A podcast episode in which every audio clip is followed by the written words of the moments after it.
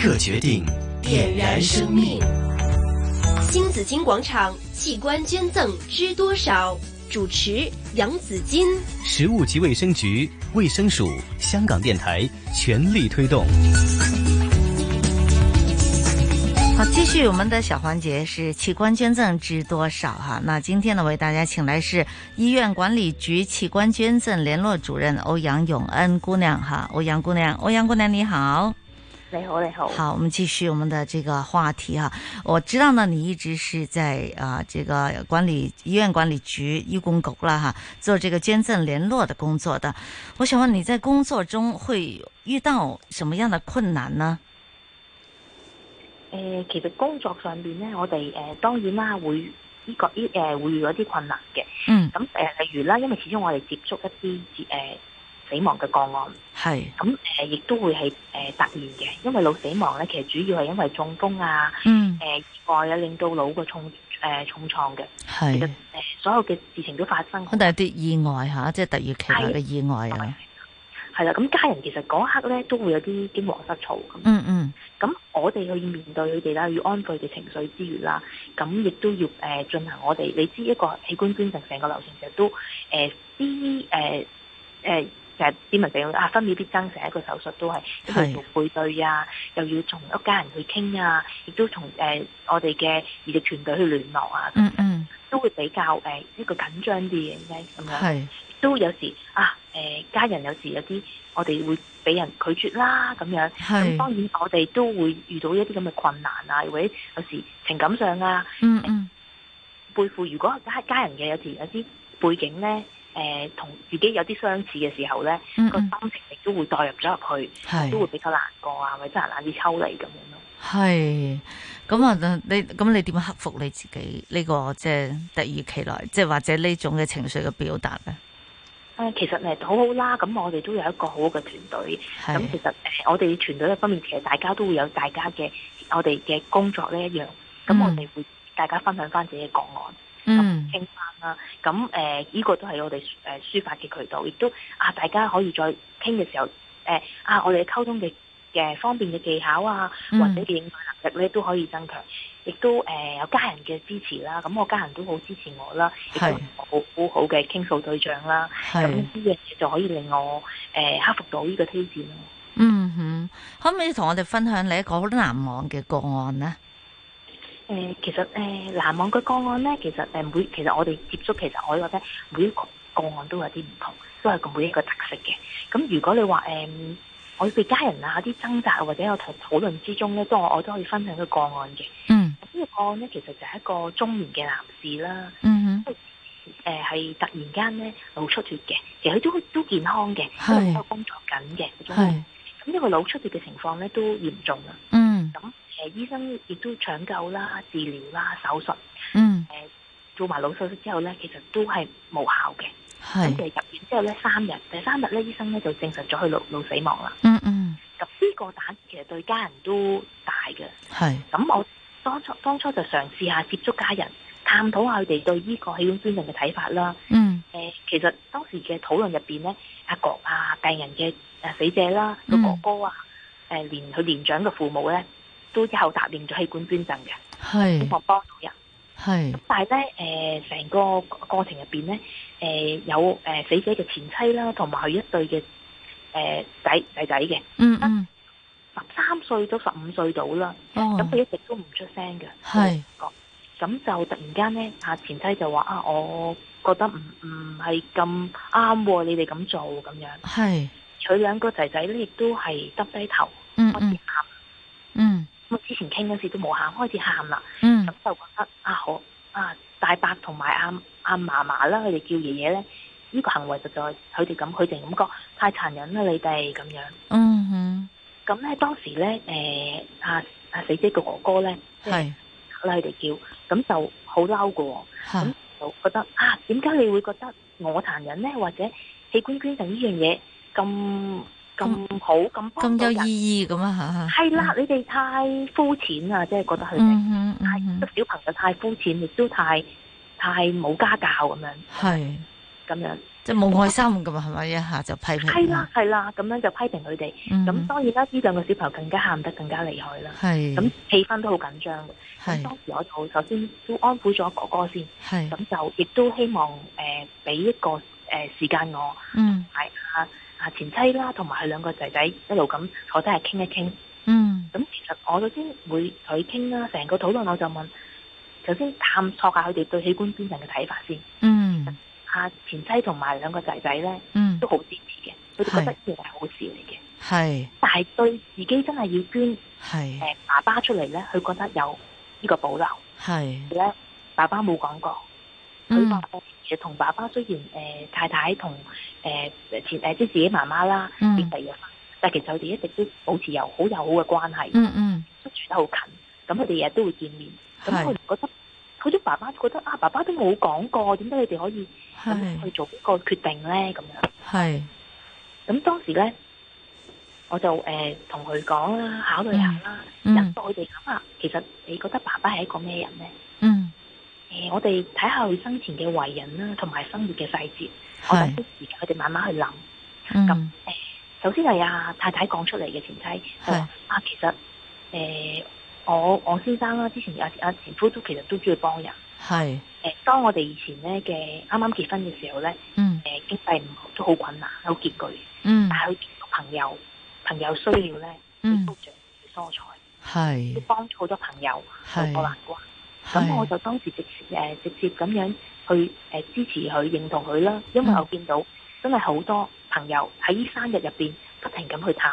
嗯探病者，同佢道別，好係多人佢流淚。係咁亦都同阿細佬講啦，啊，咁你覺得爸爸點？細佬就話啦，啊，其實有時咧坐坐公共交通工具、坐車、坐巴士嘅時候咧，爸爸好攰放工，但係佢都好主動讓座俾人，啊即使自己有時有啲唔舒服，佢係人係誒誒婆婆啊，或者有啲誒太太都會主動讓座俾佢。嗯嗯我就誒、呃希望誒、呃捉緊呢一點啦。咁我就同佢講，你係覺得如果如果依刻誒、呃爸爸知道佢一啲佢自己唔再需要嘅嘢，嗯但係有用嘅喎、係佢需要嘅器官可以幫一啲人，可以救人生命。你覺得佢哋點？你覺得爸爸會點做呢？係咁誒仔仔啦，同埋前妻誒、呃沉默咗，我諗一誒兩三秒度，佢哋開始再喊啦。嗯我覺得爸爸會幫人，佢係一定會支持呢樣嘢。咁誒，佢哋了解咗，解咗佢哋嘅心結啦。咁佢哋後尾就係好支，反而好支持呢樣嘢。嗯咁呢個個案其實俾到我嘅感覺就係咧，其係實誒、我希望誒、市民或者其他人咧都，如果有自己嘅心願，嗯唔單止係幫人嘅，可以將你自己嘅心願講俾你嘅家人係聽。咁佢其實就可以了卻到佢有時有啲嘅誒負擔啊，一係。啲憂慮咁樣咯。係好感動啊吓，同埋同埋，我覺得啊，歐陽姑娘你喺做呢個工作嘅嗯時候咧，即係好用心去做啊，因為你可以即係從呢一啲嘅嗯誒分析上邊咧，係可以引導到佢哋家屬係點樣去更加之去了解到去世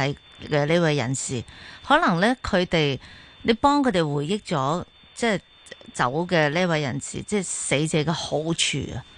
吓，等佢哋記住呢啲好咧，其實都係永存心間噶嘛。即係唔單止係係係捐咗個器官去幫到有需要嘅人士，等到嗰個人有重生嘅機會，而係本身對誒、呃死者嘅家屬嚟講咧，我覺得佢哋都個心都係好暖嘅。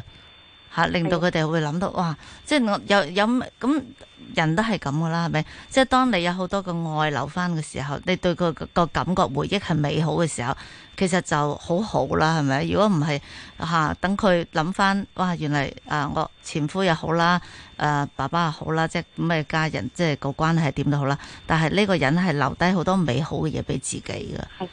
係啊，當我其實個誒受贈嗰個、呃、病人咧。寫嗯，卡感謝卡啦，咁我親手交翻俾阿仔仔嘅手上邊咧，咁佢直情嗰刻佢都話係誒，佢係笑住，佢話啊，啊我係爸爸真係一個英雄嚟㗎，佢咁講，係真啦，係，佢覺得誒、呃除咗佢以為係醫生，除咗醫生救到人之外，其實嗯佢爸爸都會救到人㗎喎。咁嗯，佢誒有一個誒、呃當然啦，成件事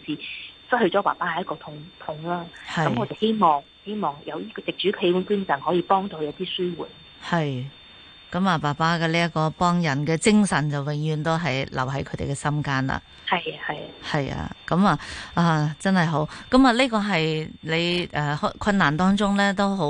順利咁樣去誒、呃令到多咗一個即係器官捐贈者可以幫到更加多人啦。有冇試過啲唔成功嘅，或者係就家人都比較執着啲嘅，咁最後可能都放棄咗嘅？有冇試過呢啲例子㗎？誒，當然有啦，我哋嗯都有啲唔成功啦嘅例子嘅。係不過其實誒喺其實每一次嘅誒討論入邊啦，嗯我，哋將呢個器官捐嘅信息同家人分享嘅時候咧，係，誒成個過程其實我哋都好似喺度播緊種子咁。嗯，咁誒、呃雖然呢刻佢哋未必誒、呃接受到器官捐贈，誒、嗯，明白嘅，因為其實嗰刻誒家人嘅離世，佢哋有係，時嘅心情未必可以舒緩到去諗其他嘢，係但，係其實我哋希望誒誒俾好似一個種子咁播喺佢哋嘅腦入邊，嗯，等佢嗯哋翻屋企有時慢慢上翻。有時嗯有啲家人都會事後都同我講話啊，其實當日我誒唔、想咁去做，或嗯者一啲嘅決定，咁其實我再事後接觸翻呢樣嘢，我對佢認知多咗。係，咁當然佢一刻未誒、呃到佢另一次，即係當然啦，我哋唔可以話誒誒，呃佢、即刻可以誒、呃回心轉意啊。嗯嗯嗯。但係我希望佢將佢嘅信息或者話俾其他人聽，有呢樣嘢，有佢係嘅呢樣嘢。冇錯，冇錯，因為喺器官捐贈嘅呢一個嘅誒、呃、決定嘅呢個時間咧，其實好短㗎，係嘛？即係因為個器官唔等得㗎嘛，㗎係嘛？即係你要趁住一個呃誒幾、多個鐘嘅時間之內，你就要就做咗呢個移植嘅手術㗎嘛。嗯嗯，我哋誒誒，我哋俾啊，當然啦，我哋都會俾時間家人嘅決定，但係亦都唔可以話日去計咯，我哋係係要小時去計咁樣咯，係。嗯哼，咁喺教育方面咧，其實你平時會點樣做咧？通常係做推廣嘅時候咧，會最注重邊一方面嘅呢個信息帶俾大家咧？誒、其實有分啦。如果你話喺誒院內嘅時候，即係我哋醫護人員嘅咧，當然係嗯要教佢哋去點樣識去誒、呃、轉介俾我哋啊，或嗯者係誒成個流程嘅嘅次序啊。咁我哋希望，因為我哋會共同合作噶嘛。係。你話市民方面咧，主要我哋希望佢哋知道誒點、樣去登記啦，嗯亦都係誒將個信息話俾家人聽啦。嗯，咁同埋有啲釐清有啲有啲嘅我哋叫謬誤啦。係希望佢哋有啲有啲可能會覺得啊，我年紀大喎、我都聽過年紀大喎、我我諗我唔適合捐啊，咁我嗯係，就會帶即係我啲器官冇用噶啦，係嘛？即係啲係啦啊，翻其實器官捐贈咧，亦都係冇年，可以話係冇年齡界限嘅。係，咁我哋誒、呃香港最最年年長嘅八十幾歲都捐到，嗯咁主要誒亦、都登記嘅時候咧，其實你每登記一次咧，咁嗰個數字亦都會登記數字嘅係就係會上升噶嘛。嗯，上升嘅時候咧，咁其實俾等待嘅人一個係盼望嘅。都係支持你嘅。咁誒、呃、適唔適合，到時我哋嘅醫生團隊就會再評估咯。係嗯係，咁啊，所以唔使太擔心。仲有啲咩謬誤嘅咧吓？啊，歐陽姑啦，誒、呃亦都佢哋會擔心嗰個儀容嘅。嗯有啲有啲家人都話，以為啊，原來誒、呃移除咗某個器官之後咧，我個儀容啊，或者其實會唔會身形啊，係咪嗰啲吓？係唔同嘅？其實咧，誒、成個手術就同誒普通人做一個外科手術係一樣，嗯嗰、個哼誒傷口亦都係一個外科醫生亦都會縫合翻佢，嗯，嗯成個喺處理將呢個我哋叫獸醫啦，係睇唔到嘅。係啦係，，咁啊儀容係應該係係冇影響嘅對，嗯。咁我亦都希望誒俾翻啲正面嘅信息俾佢哋咯。係，好啦，咁我亦都最後都要請阿歐陽姑娘同我哋嘅市民呼籲一下啦。係咁誒，我都跟翻啦。其實衛生署都有一個叫做三 S 嘅，希望市民咧誒、支持器官捐贈嘅。嗯個三 S 係 sign up 啦、speed up 啦，同埋誒 spare out 嘅。嗯咁、希望我哋如果有誒、想表達自己對器官捐贈嘅意願嘅市民咧，亦都上我哋誒衛生署嘅網頁登記啦。嗯，登記之後咧，記得將你嘅信息咧話俾你嘅家人聽。係話俾身邊嘅人聽，亦都希望鼓勵身邊嘅人係。去支持器官捐贈嘅。係好咁啊！希望更加多嘅人呢係去誒、呃支持器官捐贈，成為呢個捐贈者嘅器官嘅捐贈者嘅登記者嚇，登記者咁樣啊。OK，好，今日好多謝醫院管理局器官捐贈聯絡主任歐陽穎欣姑娘嘅，多謝你，祝你身體健康，萬事。